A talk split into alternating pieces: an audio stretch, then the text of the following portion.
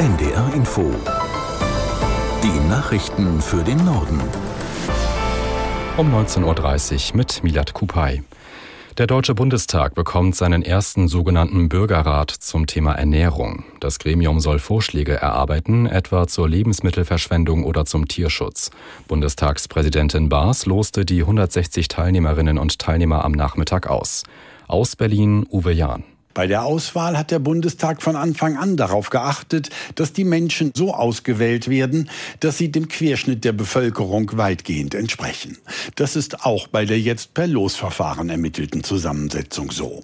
An drei Wochenenden werden die ausgewählten Bürgerinnen und Bürger dazu beraten, was rund um unser Essen eigentlich Privatangelegenheit und was staatliche Aufgabe ist. Am Ende wird der Bundestag sich mit den Vorschlägen befassen.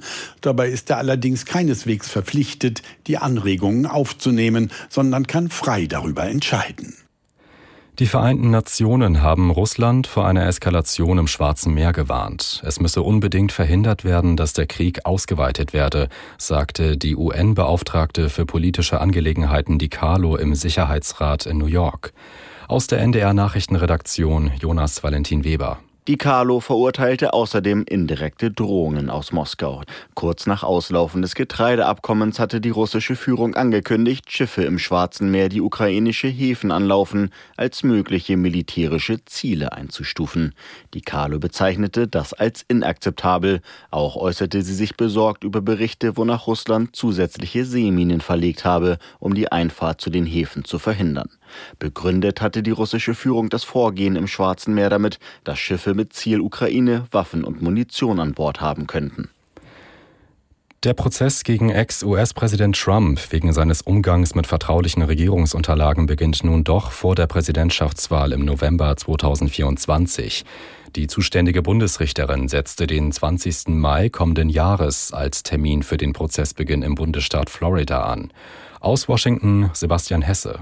Angeklagt wurde der frühere Präsident im Juni. In seinem Luxusanwesen Mar-a-Lago in Florida waren bei einer Hausdurchsuchung Dokumente mit höchster Geheimhaltungsstufe sichergestellt worden. Trump war der Aufforderung nach einer Rückgabe der Unterlagen nicht nachgekommen. Seine Anwälte hatten versucht, den Prozessauftakt zu verschieben, möglichst bis nach der Präsidentschaftswahl im kommenden Jahr. Jetzt fällt der Prozessauftakt in etwa mit dem Beginn der heißen Phase des Wahlkampfes zusammen. Die Suche nach einer scheinbar entlaufenen Löwin in der Nähe von Berlin wird eingestellt. Die Polizei in Kleinmachnow hat bei einer groß angelegten Suche keine Hinweise dafür gefunden, dass sich dort tatsächlich eine Löwin befindet. Die Analyse eines Videos kam zu dem gleichen Ergebnis, sagte der Bürgermeister der Gemeinde Grubert. Zwei Experten gehen demnach davon aus, dass es sich bei dem gefilmten Tier um ein Wildschwein handelt. Das waren die Nachrichten.